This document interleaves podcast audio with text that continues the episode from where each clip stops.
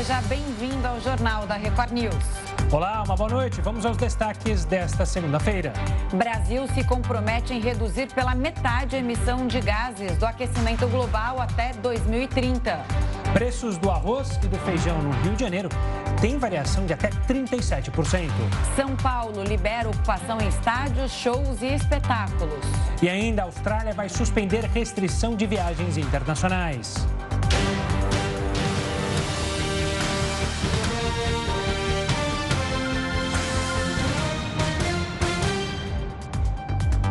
Presidente Jair Bolsonaro atribuiu os frequentes aumentos dos combustíveis a leis antigas e à corrupção de governos anteriores.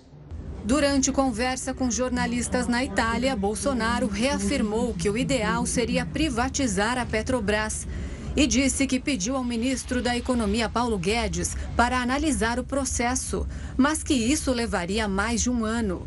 O presidente ainda avisou que a Petrobras deve anunciar um novo aumento nos próximos 20 dias. Bolsonaro viajou para a Itália para participar da cúpula do G20, que terminou ontem. O Ministério do Trabalho editou uma portaria que proíbe as empresas de exigir o certificado de vacinas contra a Covid na contratação de funcionários. Vamos até Brasília conversar com o repórter Alessandro Saturno, que vai explicar para a gente o que diz essa portaria, né, Saturno? Ótima segunda-feira para você. O que aconteceu e o que diz exatamente essa portaria? O que, que vale e o que não vale, é, segundo o Ministério do Trabalho? Olá, Camila. Boa noite para você e a todos que nos assistem. Bom, essa portaria, ela já começa a valer a partir de hoje. Além de impedir né, a exigência de vacinação para aqueles empregados que vão ser contratados, ela também impede a exigência para aqueles funcionários que já estão contratados. O ministro do Trabalho, Onix Lorenzoni, ele classificou essa obrigatoriedade da vacinação como um ato discriminatório. Nós temos um trechinho aí do que ele divulgou na rede social. Vamos aí ver o que, que o ministro falou. Nós temos tido notícias de empresas e também de áreas do setor público que estão demitindo pessoas ou ameaçando de demissão ou não contratação para as pessoas que não apresentarem o certificado de vacinação contra o Covid. Primeiro, tanto a Constituição brasileira quanto a consolidação das leis do trabalho não fazem essa exigência. Ao contrário, um livre-arbítrio, há uma decisão que é de foro íntimo de cada pessoa. O Brasil fez um grande esforço através do governo do presidente Jair Bolsonaro. O Brasil já é o terceiro país que mais vacina do mundo. Agora, a escolha de que se vai ou não receber a vacina pertence apenas ao cidadão ou à cidadã.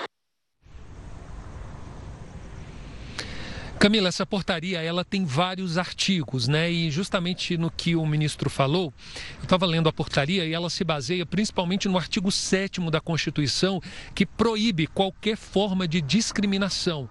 Então, eles fizeram essa portaria baseado em muita pressão também, justamente para impedir qualquer discriminação. Isso porque, como o próprio ministro falou, várias empresas e órgãos públicos têm utilizado né, o cartão de vacinação contra a Covid-19 como uma exigência para que a pessoa continue no trabalho. Enfim, os recursos humanos têm pedido isso. Inclusive, a Justiça do Trabalho tem baseado aí muita demissão por justa causa naqueles casos em que os funcionários não quiseram comprovar aí o cartão de vacina, não quiseram demonstrar o cartão de vacina ou simplesmente disseram que não iriam se vacinar.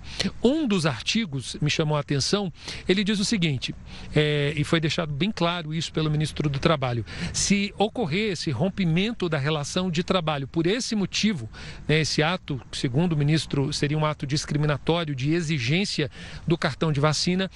O empregado ele tem todo o direito de recorrer à justiça e pedir reparação por dano moral.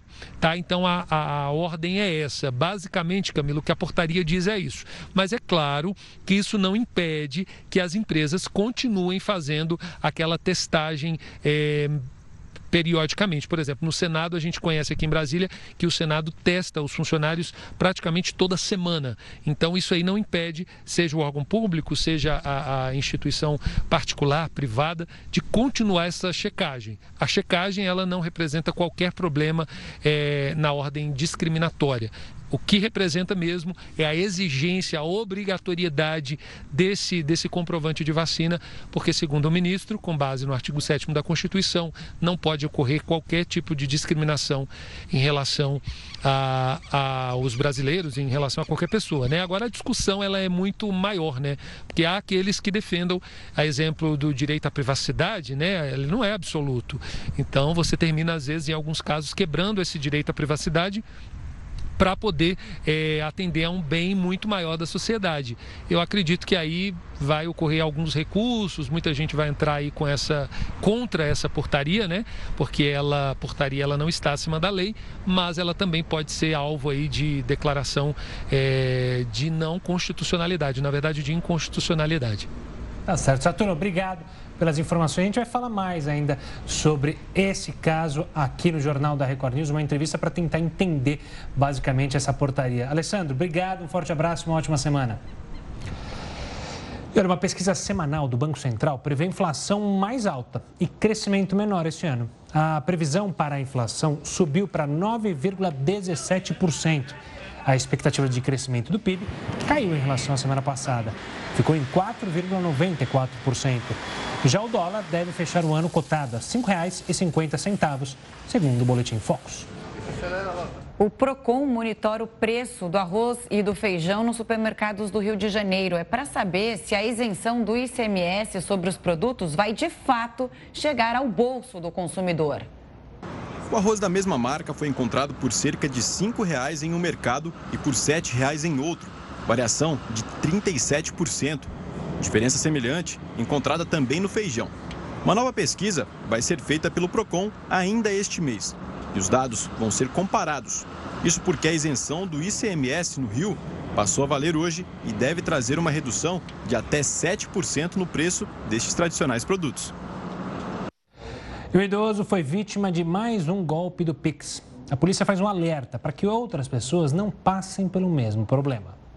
O pai da Maíra recebeu uma ligação e mensagens pelo WhatsApp de alguém tentando se passar por ela.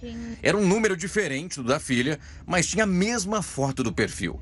E a mensagem dizia que ela precisava pagar uma conta. Quando meu pai se deu conta, foi quando continuaram pedindo dinheiro, né? Depois dele ter depositado, ele entrou em contato comigo. E aí ele percebeu que conseguiu falar comigo no meu número mesmo, porque primeiramente os bandidos tinham dito que eu tinha, que se passando por mim, né? Que eu teria trocado de número. E aí quando ele ligou e falou com o meu número mesmo, ele percebeu que tinha caído no, num golpe, né? Foram três transferências bancárias que somam mais de 27 mil reais. Com os dados da pessoa que recebeu o dinheiro, a Maíra conseguiu descobrir quem era o responsável pelo golpe e passar todas as informações direto para a polícia. Sendo que foram presos é, dois homens que indicaram, as, que receberam em suas contas essa quantia no, no camelódromo na cidade de Goiânia, um homem que agenciou é, essas duas contas também foi preso na cidade de Goiânia e na cidade de Aparecida de Goiânia foi preso um homem que indicou sua conta para recebimento e o que agenciou esse homem. O delegado faz um alerta para que os outros idosos não sejam vítimas desse mesmo golpe. A conta que vai ser beneficiada por tais, por tais transações seja em nome da pessoa que você deseja realizar a transferência, porque nesses casos a gente vê que eles indicam contas em nome de outras pessoas. Além disso, é importante alertar os idosos sobre os golpes praticados. Tomem muito cuidado, os filhos orientem os pais que isso está acontecendo e fiquem de olho, assim, não acreditem em qualquer mensagem que diga que mudou de número. Sempre liguem, tentem certificar pela voz da pessoa para que outras pessoas não caiam nessa situação que a gente está vivendo agora. Vamos falar do premier britânico Boris Johnson. Ele abriu oficialmente a Conferência Climática da ONU em Glasgow, na Escócia. Boris Johnson disse que a humanidade atrasou as ações para combater as mudanças climáticas e que, se os países não agirem agora, será tarde demais. Ainda sobre a COP26, será que só grandes potências podem salvar o planeta? O que o cidadão comum pode fazer em defesa ao meio ambiente? Quem explica isso para a gente é o nosso mestre, o Heródoto Barbeiro. Heródoto, ótima segunda-feira para você. E aí, hein? O que, que você acha desse assunto? Os países pobres também podem ajudar e nós, como cidadãos, também? Podemos sim, Camila. Só que não vai ser fácil Por exemplo, será que a gente dispensaria fazer churrasco no final de semana? Para ajudar o aquecimento global? Mas o que, que o churrasco do final de semana tem a ver com o aquecimento global? É que uma boa parte do gás metano, que é mais perigoso do que o CO2, ele é expelido pelos gases dos bovinos. Teríamos que reduzir o rebanho de gado bovino no mundo. Além disso, no Brasil ainda tem 640 lixões. Lixão também espere gás metano. O esgoto doméstico também espere gás metano. Então você veja o seguinte, ah, espera um pouquinho, você vai querer acabar com o meu churrasco no final de semana? Vai querer que eu fique vegano? Pois é, se você quiser colaborar, não estou dizendo acabar, mas diminuir. Então você veja que coisas como essa não são fáceis de fazer. Outra é o seguinte: você está disposto a não ir mais na padaria de carro? Porque tem gente que vai na padaria de carro. Tem gente que vai no mercadinho da esquina de carro. Por quê? Porque cada vez que você liga o carro, né? e se ele for de. Ele, se for gasolina, ele, ele, ele ajuda o aquecimento. Se for diesel, muito mais. Então, a gente teria que pressionar, por exemplo, os prefeitos das cidades a fazer que nem Madrid. Proibir a circulação de carro diesel no centro da cidade. Você acha que nós vamos conseguir? Não sei. É uma questão, então, para o cidadão. Outra questão. Nós temos que ajudar a separar o lixo. Por que razão? Porque o lixo também é responsável pelo aquecimento global. E aí, o que, é que nós vamos fazer? Vamos separar o lixo? Vamos reciclar o lixo? O que, é que nós vamos fazer? Outra coisa, se o diesel é o grande poluidor das cidades, do efeito global, será que a gente conseguiria trocar a frota de ônibus diesel da cidade por ônibus elétrico? Mesmo aqueles que têm o fio, seja não sei. Em algumas cidades, por exemplo, aqui eu moro, tem muito pouco e vai por aí afora. Agora, a questão seria então de pressionar o poder público. Outra, o loteamento clandestino em área de preservação de manancial. Você corta tudo, quando você corta a árvore, some a água, aumenta o aquecimento global, mas depende aí da situação de cada um. Então você veja, não é fácil isso, porque a hora que mexe comigo, mexe com a minha conduta, as coisas ficam cada vez mais complicadas. Em todo caso, tem gente que precisa realmente lutar contra. Tem um pequeno país chamado Tuvalu, é um paísinho pequenininho, tem mais ou menos 10.500 habitantes. É uma ilha do Pacífico. Sabe o que vai acontecer com ela se, se ocorrer o chamado aquecimento global? Ela vai ser o primeiro país do mundo a desaparecer por causa do aumento do nível do mar. Então, e aí? Está na mão do Boris Johnson? Tá. Está na mão do Trump, do Trump, perdão, do Biden? Tá. Está na mão dos líderes mundiais? Sim. Mas está na nossa também. Agora, a pergunta é: será que nós vamos pôr isso à frente ou não? O que, é que vocês acham? Difícil. Pois é, difícil, Heroto. A gente vai falar mais ainda sobre isso nesse jornal da Record News e por, por bons dias, né, Camila? Afinal, COP26 está rolando e, é claro, é o assunto do momento. É o assunto do momento, é um assunto que tem que ser discutido e a gente vai conhecer é, todos os principais problemas e as metas de cada país, né, para que é, o, o aquecimento global seja revertido ou pelo menos mantido em até 1,5 né? a temperatura, né? Que é o máximo que o, que o, que o planeta vai aguentar. Poderia suportar, né? A gente está entrando já senão... no terreno desconhecido. Exatamente. Afinal, derretimento da calota pode provocar, é justamente isso que a gente está falando, um aumento do nível do mar. A gente vai falar mais, muito mais sobre isso. O Jornal da Record News volta já com esse e outros assuntos.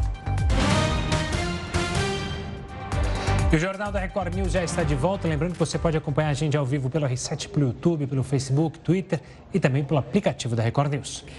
O ministro do Meio Ambiente, Joaquim Leite, representa o Brasil na COP26. Ele falou hoje na abertura do evento por videoconferência e se comprometeu em reduzir pela metade a emissão de gases do efeito estufa até 2030. Sobre isso, a gente conversa agora com a Mercedes Bustamante, que é professora de Ecologia da Universidade de Brasília. Mercedes, ótima noite, obrigada pela atenção aqui com o Jornal da Record News.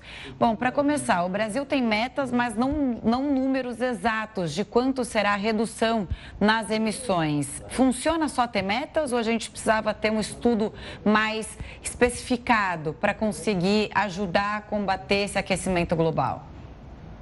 Bom, obrigada, Camila, Gustavo. É realmente essa é uma pergunta central, né? A gente não pode ter uma, uma redução percentual sem saber redução sobre qual número absoluto, né? Então, você dizer que vai reduzir 50% das emissões, a gente precisa entender qual é o valor de referência. Nós vamos reduzir 50% de qual número base. Então, acho que essa é uma questão bastante importante. O outro ponto que foi colocado também é a questão da neutralidade de carbono mas novamente que era um número que já estava anunciado né, desde o início do ano, mas a gente também não viu nos pronunciamentos de hoje um detalhamento de como é que a gente vai atingir essa meta. Né? Então, por enquanto, a gente não vê aí é, um estudo mais robusto, né, ou algo que dê um pouco mais de consistência para que a gente possa avaliar o que efetivamente o Brasil é, está se propondo a fazer. Professora, uma boa noite. Eu queria que a senhora explicasse para a gente, porque normalmente nas outras COPs a gente sempre tinha como peças centrais Estados Unidos e China, afinal, são as duas maiores economias do mundo, quem mais joga carbono no mundo. Por que essa em específico o Brasil ficou tão no alvo das grandes nações? No alvo no sentido, todo mundo quer saber o que, que o Brasil pretende fazer. O que, que houve? Por que teve essa mudança e colocou o Brasil como central nessa discussão? É, o Brasil ele sempre foi central na discussão do clima como um país que contém ou que é, tem em seu território grandes extensões de floresta que tem grandes quantidades de carbono. E o Brasil também sempre foi uma liderança de outros países também que tinham grandes reservas florestais de carbono. Então a gente tem a bacia do Congo, a gente tem na Indonésia, regiões que também têm grandes extensões de florestas tropicais que são muito importantes para a regulação do clima. E o Brasil sempre teve um papel de liderança nessa discussão. Quando você olha as, as emissões dos chamados gases de efeito estufa, você tem um componente que é muito importante, que é a eliminação né, de gases pela queima de combustíveis fósseis, onde Estados Unidos e China, como você colocou, têm contribuições importantes, mas a gente tem uma fração importante também das emissões que vem exatamente do chamado setor de uso da terra, que está associado aí ao desmatamento e ao uso subsequente dessas áreas, por exemplo, para a agricultura. E esses setores são precisamente setores majoritários é, das emissões do Brasil. E a gente tem um outro ponto importante que o último relatório do IPCC destacou bastante, né, Gustavo? O papel dessas áreas naturais preservadas como drenos, né, como formas de retirar carbono da atmosfera. Então, elas também são uma parte importante da solução. A gente conta com essas áreas naturais protegidas como forma também de regular o clima e sequestrar carbono. Mercedes, aí a gente estava falando do churrasco do final de semana, o que a gente pode fazer, de repente pensar, né? Porque é, é, é isso, a gente está usando o nosso solo de uma forma desenfreada. Mas, de qualquer forma, qual é o papel do Brasil no que diz respeito ao agravamento do aquecimento global, né? Ele, é, qual é o posicionamento do nosso país em relação aos outros? E falando é, da emissão de gases, mas também do desmatamento, né? É, é, é, hoje, a, a meta brasileira é zerar o desmatamento ilegal até 2028. E aí, isso é possível? É, o Brasil ele já deu provas de que ele consegue controlar o desmatamento no passado recente, né? Então a gente tinha um conjunto de, de políticas, né, que levou a essa redução do desmatamento na Amazônia sem prejudicar o crescimento econômico. Então acho que a gente já tem uma, uma experiência nesse sentido, é retomar essa questão da fiscalização ambiental, de ter uma boa governança do meio ambiente, olhar os órgãos de fiscalização, trabalhar com as melhores tecnologias de monitoramento, usar o nosso sistema financeiro para apoiar quem faz corretamente e não dar incentivos para quem não faz corretamente. Agora, a gente está num ponto da discussão da mudança do, do clima é, que todo mundo vai ter que contribuir todos os setores, todos os países estão sendo chamados a contribuir. Eu falo, a atmosfera é, é um bem comum global né? A gente respira e compartilha essa mesma atmosfera e é isso que a gente precisa cuidar. Então, os países, óbvio, dentro dos seus contextos, das suas condições de, de crescimento, desenvolvimento, eles vão ter todos que contribuir, porque todos também vão sentir o impacto da mudança do clima. E o Brasil, acho que ele não pode ter um papel menor nessa discussão. Ele, ele além dessa contribuição dos sistemas naturais, ele é um país onde a agricultura tropical avançou muito, então a gente tem condições tecnológicas de ter uma, uma agricultura mais sustentável e de ser um exemplo para outros países nesse cinturão tropical. Então, acho que o, o Brasil não deveria se colocar num papel menor só vou fazer se me financiarem, só vou fazer se me pagarem, porque a gente tem condições de fazer por nossa capacidade técnica, né, é, política, muito mais do que a gente está fazendo hoje. Professora, nesses primeiros momentos da COP26, a gente teve a fala do Boris Johnson, uma fala firme, uma fala forte sobre os problemas, o Guterres na mesma linha, até o próprio príncipe Charles. Os países têm a noção, ou pelo menos discursam, que têm a noção de que a gente chegou num ponto gravíssimo da história da humanidade. A senhora está esperançosa para que se saia um acordo é, suficiente para a gente não entrar nesse terreno tenebroso que os cientistas falam? É, Gustavo, a COP é, é, muito interessante a gente pensar que, como todo processo associado à ONU, você tem ali centenas de países, são quase 200 países, as decisões são tomadas por consenso então, a natureza desse processo é lenta, né? ela é difícil, ela é complexa. Além de serem muitos uh, atores né, em volta dessa mesa para tomar uma decisão, você ainda tem atores em condições muito diferenciadas. Né? Você tem desde pequenos países insulares até as grandes potências do mundo.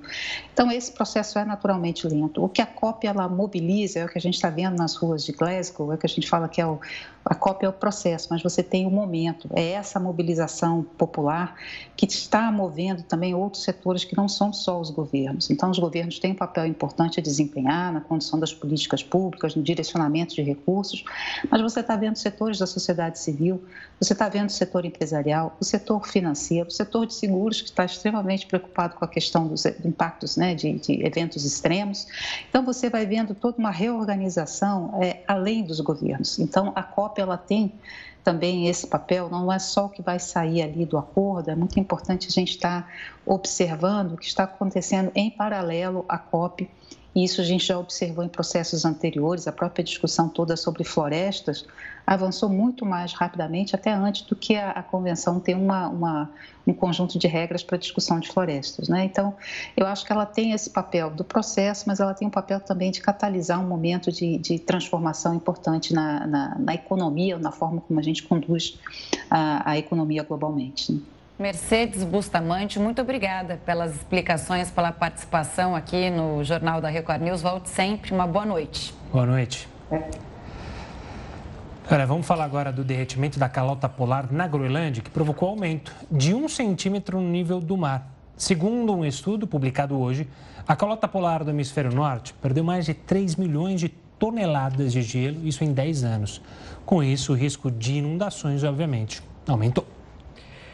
O governo edita portaria que proíbe empresas de exigir certificado de vacinas contra a Covid-19. A gente vai fazer uma entrevista com um advogado trabalhista para entender melhor essa portaria. Daqui a pouquinho, o Jornal da Record News volta já já.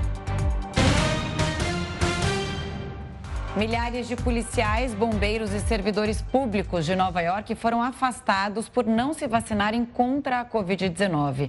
A correspondente Evelyn Bastos tem mais informações. Evelyn, quantas pessoas foram afastadas e o que aconteceu com elas? Boa noite. Oi, Camila, Gustavo, muito boa noite para vocês e para todos que nos acompanham. Olha, só hoje, mais de 9 mil trabalhadores foram colocados em licença não remunerada, ou seja, não trabalham e também não recebem. Mas esses números devem aumentar nos próximos dias, viu? Isso porque a estimativa é de que cerca de 22 mil funcionários públicos de Nova York decidiram não se imunizar.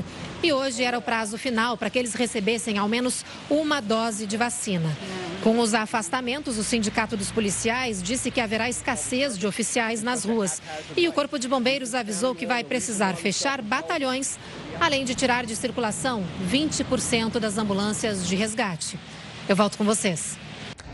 Obrigado, Evelyn. Já que no Brasil a gente mencionou há pouco, o governo federal publicou uma portaria que proíbe demissão ou a não contratação de pessoas que se recusaram a se vacinar contra a Covid-19.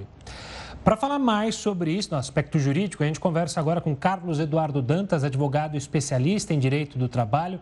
Doutor, obrigado pela participação. Do ponto de vista legal, realmente as empresas não poderão mais demitir quem não se vacinou. Ah, eu lembro que a gente já mostrou aqui no Jornal da Record News, inclusive, um caso que a Justiça decidiu que o interesse individual não pode se sobrepor ao coletivo e manteve a demissão de uma funcionária por justa causa, porque ela se recusou a se vacinar. Com a portaria, muda alguma coisa? Boa noite, Gustavo. Boa noite, Camila. É, olha, Gustavo, é, essa é a pergunta de um milhão de dólares hoje em dia, né? Porque, assim, a portaria ela não cria lei, a portaria ela não cria direitos, ela não tem o poder de se sobrepor ao que está escrito na lei. A gente já vê de algum tempo, ou a gente já viu, até como você mesmo colocou, é, nesses últimos meses em que a vacinação avançou e as empresas voltaram a ter a prestação de serviços presencial, a gente viu essa discussão da vacinação ganhando uma importância muito grande. E a gente percebeu um posicionamento jurisprudencial, inclusive com entrevistas da presidente do próprio TST, estimulando a vacinação e dizendo que as empresas deveriam e poderiam exigir dos empregados o comprovante da vacinação e que, em último caso, se o empregado, de forma injusta, se recusasse a vacinação, como última consequência, ele poderia, inclusive, ser demitido por justa causa. Essa portaria é, acabou pegando todo mundo de surpresa. Eu volto a dizer: a portaria não cria lei, a portaria não cria direitos. A comunidade jurídica toda hoje está em polvorosa exatamente porque essa portaria ela vai trazer uma insegurança jurídica muito grande, porque as empresas estão voltando ao trabalho, as empresas, eu vou dizer que nove em cada dez empresas estão exigindo que os empregados apresentem o comprovante de vacinação e, como consequência, aqueles que não apresentam acabam caminhando lá, em último caso mesmo, depois de uma sensibilização, a gente tem visto a aplicação de justa causa. Então, a portaria ela vai trazer uma insegurança jurídica muito grande. Particularmente, acredito que ela não tenha possibilidade de se sobrepor à lei e de criar direitos. Bom, o ministro Onix também disse, fez um paralelo com a situação para um turista entrar, por exemplo, nos países da Europa, que eles exigem o passaporte ou testes é, contra a Covid-19 e que as empresas talvez poderiam pedir esses testes de uma forma frequente e aí a pessoa não era obrigada a se vacinar. Mas, de todo jeito, que eu queria falar com você é o seguinte, que o STF diz que a vacina contra a Covid é obrigatória. Né? Exatamente isso, a pessoa pode não se vacinar, ela tem esse direito, mas que sanções podem ser aplicadas. E aí, como é que fica esse entendimento? Camila, eu acho que uma medida não afasta a outra. A testagem, né, a testagem periódica para saber se o trabalhador está contaminado, é, ela não afasta a, que o empregado se submeta à vacinação. Como você bem colocou, o próprio STF já decidiu que a vacinação ela é obrigatória, mas obviamente que ninguém vai pegar o trabalhador pelo braço e obrigar a tomar vacina. Mas este trabalhador, quando se recusa a vacinação, ele acaba se submetendo e se sujeitando também a outras medidas. Veja, por exemplo, que aqui é, a gente não precisa ir longe. O próprio Poder Judiciário, a Justiça do Trabalho, vários tribunais trabalhistas estão exigindo dos seus funcionários para que eles possam prestar serviços o comprovante de vacinação. Então, particularmente, eu acho que a testagem periódica ela é uma, ela é uma boa prática, mas ela não substitui a vacinação. Veja, por exemplo, a seguinte hipótese, né? A gente tem pessoas que estão retornando ao trabalho hoje que passaram quase dois anos em casa e essa pessoa se cuidou, se protegeu, e ela quer ter a certeza de, quando, de que quando ela vai voltar ao ambiente de trabalho, ela vai encontrar no ambiente de trabalho pessoas que também tenham se vacinado.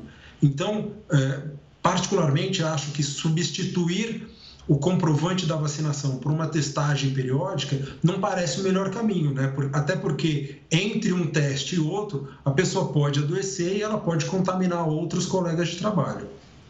Doutor Carlos, é, essa portaria pode gerar confusão também com outras leis e regras que já existem na nossa legislação relacionada a outras vacinas. Vou dar dois exemplos rápidos para você escrever, matricular uma criança, os pais são obrigados a mostrar a carteira de vacinação. No caso dos militares, militares ativas são obrigados a terem a carteira de vacinação em dia, senão não podem trabalhar. A portaria pode influenciar alguma coisa nessa insegurança também ou a portaria é destinada só a casos da Covid? Gustavo, a portaria ela não faz essa distinção. E veja que interessante. A própria portaria ela fala que deve ser observada a legislação do Ministério da Saúde. Mas a gente tem uma legislação, a gente tem inclusive uma portaria do Ministério da Saúde de alguns anos que fala que as empresas deveriam exigir dos seus empregados uh, o comprovante de vacinação. Obviamente que ela não fala do Covid, obviamente que não fala especificamente da vacinação do Covid, mas a gente tem dentro do próprio uh, da estrutura do Ministério da Saúde uma portaria que fala que os empregadores devem exigir o certificado de vacinação. Então a gente percebe que existe contradição entre as próprias normas, né, entre as próprias portarias. É, e a nossa expectativa é que haja aí uma insegurança jurídica muito grande, exatamente porque a gente já vem de um período em que as empresas muitas vezes já exigiram o comprovante de vacinação, muitas delas devem seguir exigindo e muitas empresas, inclusive, já fizeram demissões por justa causa. Agora veja, a portaria, além de dizer que não pode, fala que é dispensa por justa causa, é, decorrente da não apresentação da do comprovante de vacinação é uma dispensa discriminatória. Então veja que a gente vai lidar aí nos próximos dias com uma série de discussões jurídicas muito sérias e muito graves. Tá certo. Muito obrigada pela entrevista aqui, doutor Carlos Eduardo Dantas. Até uma próxima. Muito importante a explicação que, que você deu e a gente está sempre aberto aqui para novas discussões. Boa noite. Boa noite. Boa noite, doutor. E olha, terminou a quarentena imposta no estado de São Paulo há um ano e meio. A partir de agora, estão liberados shows com público em pé, jogos e também festas com 100% da capacidade. Mas tudo com uso de máscaras e apresentação da carteira de vacinação. Vale lembrar que os municípios têm uma autonomia para seguir ou não essa orientação do governo estadual, em liberar as medidas de restrição. Cerca de 88% da população adulta do estado já tomou as duas doses da vacina. O mês de outubro terminou com menos da metade do número de internados com Covid de um ano atrás. O governo federal deve anunciar a doação de 12 milhões e 500 mil doses de vacina contra o coronavírus a países pobres. A iniciativa do Brasil é parte da meta definida no encontro do G20, em Roma, na Itália de imunizar 70% da população mundial. A reunião de cúpula, que reúne os principais líderes do mundo, entendeu que ainda é pequeno o acesso de países pobres às vacinas. As mais de 12 milhões de doses foram aprovadas pelo Ministério da Saúde até junho do ano que vem. Segundo o ministro Marcelo Queiroga, o Brasil tem capacidade para deixar de ser importador para ser exportador de vacinas. Vamos ver agora como é que está a situação da pandemia aqui no país. Os números desta segunda-feira, segundo o Conas, o país chegou à marca de 21 milhões 814.693 casos. No total, o Brasil registra 607.922 mortes desde o início da pandemia. 98 pessoas morreram pela Covid-19 nas últimas 24 horas. E agora, como está o andamento da vacinação no país? 73,1 0,8% dos brasileiros foram imunizados com a primeira dose. 54,85% da população tomou as duas doses ou a dose única da vacina contra o coronavírus. E 4,16% já tomaram a dose de reforço. E a Organização dos Países Exportadores de Petróleo se reúne nesta semana e cogita que eles de... e é cogitado que eles deixem o barril de petróleo mais caro. O assunto para o Heroto Barbeiro. Heroto, é possível reverter esse quadro? O cartelzão aí vai se reunir e vai decidir os preços, né? Exatamente. Agora, Gustavo, as notícias não são boas. Ixi. Pelo seguinte, tem a OPEP agora, chama OPEP+. Mais quem? Mais a Rússia que não fazia parte da OPEP, mas ela se juntou à OPEP, então chama OPEP+, que a Rússia, como todo mundo sabe, é um grande produtor mundial de petróleo e de gás. Ele abastece a Europa Ocidental com gás. Por que, que não é uma boa notícia? Pelo seguinte, porque os maiores consumidores estão achando que o petróleo não pode passar dos 100 dólares o barril. Ora, se hoje nós estamos pagando 85 dólares o barril e o preço da gasolina é de R$ 6,00 o litro em média no Brasil, pô, se ele for 100 dólares, para quanto vai o litro da gasolina? Para quanto vai o, o, litro do diesel? E, no entanto, é, a pressão sobre esses países é para que eles aumentem a produção. E eles vão aumentar para quanto? Para mais 400 mil barris por dia. Agora veja que paradoxo. Agora pouquinho a gente estava falando de aquecimento global, está falando de reunião de COP26, está falando de, de, de gás na, na, poluente na atmosfera. E eles vão produzir mais 400 mil por dia e nós vamos queimar mais 400 mil.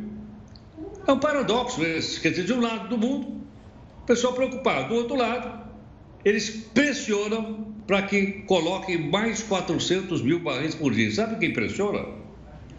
Os Estados Unidos, maior consumidor mundial, maior poluidor do planeta. Em segundo lugar, a China, vice-campeã da poluição. Em terceiro lugar, a Índia, que é o terceiro também em poluição no mundo. E em quarto lugar, o Japão, que não é o quarto poluidor, mas ele está mais ou menos então aí na, na, na lista. O fato é que esses quatro países estão pressionando, dizendo que o mundo está passando por uma crise energética e por esse motivo, então, eles precisam de mais petróleo. Então, as notícias não são boas. Primeiro, se for 100 dólares o, barril, vai ter outro impacto aqui dentro do Brasil e produzindo mais 400 mil, que já está prometido, vai agravar ainda mais o aquecimento global pelo CO2. Diferente daquele gás metano que eu falei agora há pouquinho. São coisas distintas. Isso aqui é o CO2 principalmente né, nas usinas termoelétricas que estão ligadas, né, estão ligadas, e também nos carros a diesel e a gasolina no mundo afora. Não sei como é que a gente vai resolver isso não. Né? Eu acho que vamos ter que tomar uma atitude. Qual? Sinceramente, não sei. Será que o pessoal que está lá reunido não está olhando para essa reunião do OPEP aí, né? Não é possível. Já, tá, é, já, já, é uma discussão tão ampla sobre a preservação do meio ambiente, sobre a troca de energia e tal, essas coisas. Por que será que eles não, não chegam a, um, a uma negociação em relação ao preço do petróleo e a essa reunião do OPEP? É. Tá aí a dificuldade. Viu, Camila? Você vê que, que, é uma contradição aí, né, Camila? É. Aqueles que estão lá dirigindo a, a, a, a Conferência do Clima estão querendo mais 400 mil, são os maiores consumidores do mundo. Pois é. E então, como é que é? Funciona para você. É. Aí, agora, para nós, não, vocês né, seguram aí o aquecimento global, que nós vamos continuar consumindo petróleo. É o, esse é o panorama de hoje no mundo. Criticar é fácil, né? Agora, tomar medida é o que a gente estava falando da gente como cidadão também, né? A gente critica bastante, mas o que a gente pode fazer para mudar? Agora, só mais um detalhe. Acho que a gente está combinando nós três hoje, hein? Estamos Todo todos de azul. azul. Ah, finalmente deu match. um beijo grande, Haroldo. Até amanhã. Outro, querida. Até Obrigado. Amanhã, a Austrália reabre fronteiras após mais de um ano e meio de restrições. O Jornal da Record News volta já já com esse e outros assuntos. Estamos de volta e o preço dos combustíveis ultrapassou R$ 7,00 em muitos estados. E o congelamento do ICMS não deve impedir novos aumentos. Em Salvador, os motoristas estão assustados com os preços dos combustíveis. Estou sofrendo aqui, lutando para sobreviver. De acordo com o levantamento da Agência Nacional do Petróleo, ANP, o litro da gasolina já passa dos R$ 7,00 em postos de 14 estados e no Distrito Federal. Para conter a alta constante de preço, os estados decidiram congelar por 90 dias a alíquota de ICMS que incide sobre o valor dos combustíveis. Assim, o imposto deixará de ser cobrado sobre os novos reajustes e seguirá incidindo sobre os preços praticados atualmente. O objetivo é dar mais estabilidade, mas os preços seguirão livres e vão depender do mercado internacional. Para esse economista, o congelamento do ICMS é importante, mas não é o suficiente para resolver o problema. Embora a proposta do congelamento do ICMS seja bem-vinda e é muito oportuna, vai ajudar a segurar os preços na bomba, é necessário também se discutir como é que pode se fazer para suavizar os aumentos dos preços que a Petrobras continuará dando. E a alta no preço dos combustíveis tem feito os consumidores procurarem por ofertas. E muitos sofrem com o produto adulterado nas bombas. O carro que precisou ser guinchado é usado pelo Leandro para trabalhar como motorista de aplicativo. A pane foi depois que ele abasteceu onde estava mais barato. Eu estava pagando ali um preço bom. Por 4,19. Em, em outros postos estavam dando 4,39, 4,59. Olha, vou pôr aqui, pelo menos vai, vai render uns, uns litros a mais, né? Agora estou no prejuízo aqui, ó. De... Com o valor nas bombas tão alto, tem muito motorista atrás de promoções. E o que parece vantagem pode virar problema. Os criminosos fazem misturas para enganar os consumidores. Quando um carro para na oficina por causa de um combustível adulterado, o que o dono vai gastar pode variar bastante. No mínimo, é preciso retirar toda a gasolina ou etanol do tanque, fazer testes no motor e, se tudo estiver bem, abastecer novamente para sair rodando. Se for só isso, o custo nesta oficina, por exemplo, é de 200 reais pela mão de obra. Mas essa é a melhor das hipóteses.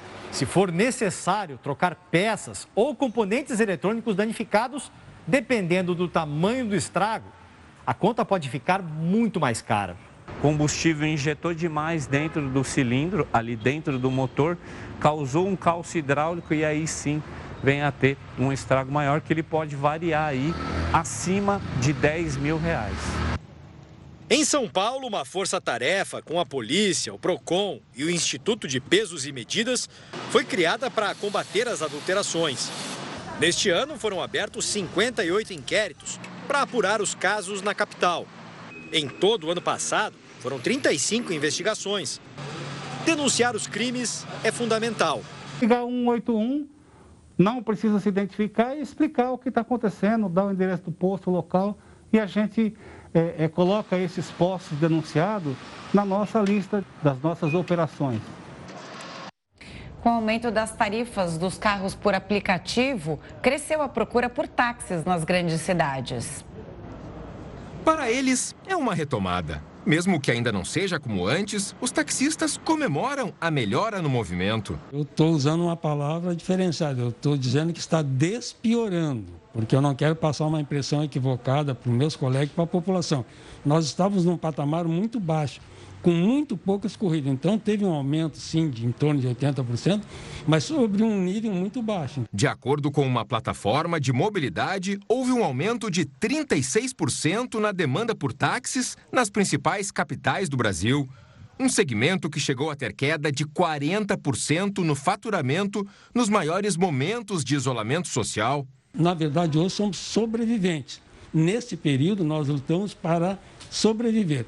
Mas isso também nos trouxe a lição de que nós temos que melhorar ainda mais a qualidade de serviço prestado e que nós temos que oferecer aquilo que o cliente atual exige. Segundo o mesmo levantamento, feito por um aplicativo de táxis, Porto Alegre aparece em terceiro lugar no ranking das cidades que mais tiveram incremento na procura por esse tipo de serviço. A capital gaúcha só fica atrás de São Paulo e do Recife. Olha, é um meio de transporte seguro e ao mesmo tempo se torna econômico também. Eu acho que na rodoviária é mais fácil pegar um táxi que um aplicativo. Alguns motivos são apontados para que o táxi volte a ser alternativa no lugar dos aplicativos de transporte. Entre eles estão as corridas canceladas, a demora para o embarque e os preços mais altos, em função do aumento no valor do combustível. O estado de São Paulo registrou queda nas internações por Covid-19. Mais de 3.200 pessoas estão internadas nos hospitais de São Paulo. Dessas, quase 1.600 em vagas de UTI. Isso representa uma queda de 90% nas hospitalizações na comparação com o pico da segunda onda da pandemia em março. A redução é o reflexo da vacinação.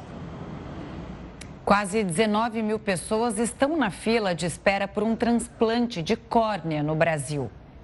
Adilson ajudava o pai quando sofreu o acidente. Eu estava mexendo com garrafas de vidro. Aí elas trincaram, encostaram bem um pouco uma na outra e nisso fez, estourou. E com a força né, do estouro veio um vidro no, no meu olho e cortou.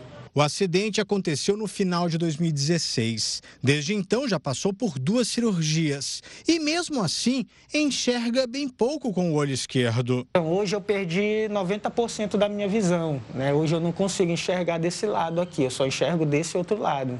Adilson está à espera de um transplante de córnea. Somente no Pará, são mais de mil pessoas nesta fila. Segundo a Associação Brasileira de Transplantes de Órgãos, o Brasil é o segundo país com o maior número de transplantes realizados no mundo.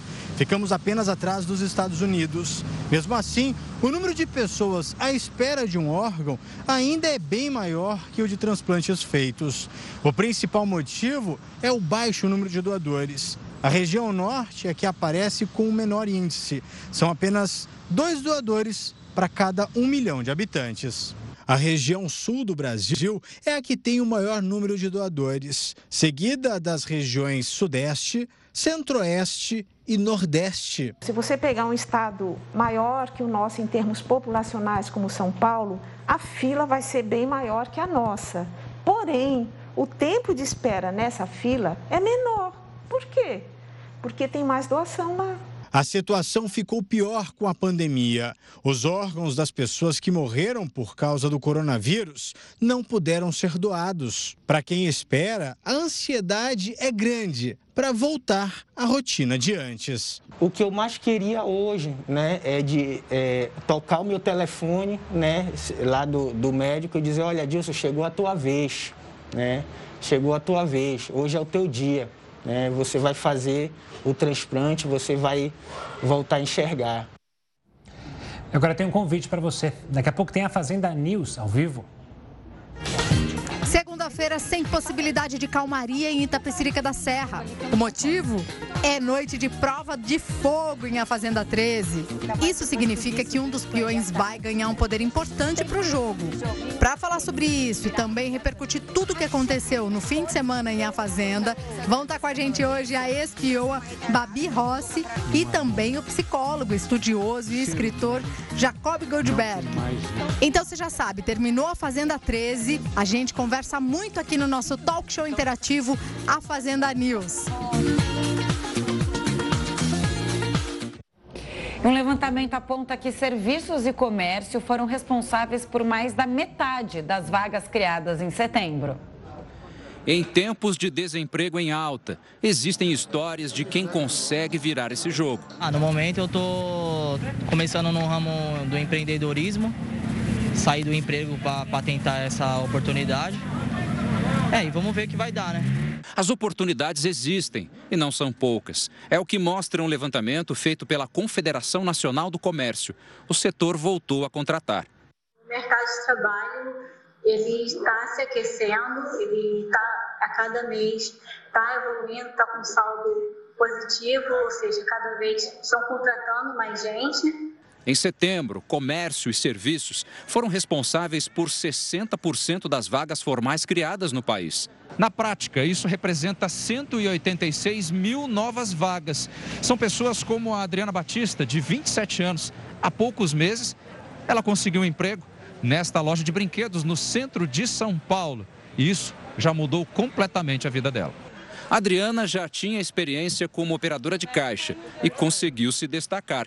Agora foi contratada em definitivo. Um alívio para quem ficou cinco anos desempregada. Depois de tanto tempo procurando a oportunidade de me recolocar no mercado de trabalho, eu consegui, né? E está sendo ótimo para mim. Na rede de lojas que a Adriana trabalha, outras pessoas foram admitidas. São talvez cerca de 20 já é, em toda a rede, é quase 15% da força de trabalho e se preparando para esse final do ano. Situação parecida é a desta agência de marketing digital. Só no segundo semestre foram 20 novas contratações e até o fim do ano eles precisam de mais gente qualificada para dar conta de tanto trabalho. Hoje estamos com 60 mas até dezembro a gente precisa de 120 pessoas. E é só o começo. Para o ano que vem a gente já alugou uma sala, um andar inteiro, é, para mais de 100, 120 pessoas. E olha, a Austrália reabriu as fronteiras pela primeira vez após mais de um ano e meio de restrições. A partir de hoje, os australianos vacinados e que tiverem testado negativo podem entrar nas cidades de Sydney e Melbourne sem autorização prévia ou quarentena. A medida ainda não vale para estrangeiros. Já em Israel, turistas vacinados já podem entrar no país e devem apresentar teste negativo para a Covid feito até 72 horas antes do voo. O Jornal da Record News fica por aqui. Muito obrigada pela audiência. Continue agora com o News das 10 e o Rafael Algarte. Obrigado pela companhia, uma ótima noite e até amanhã.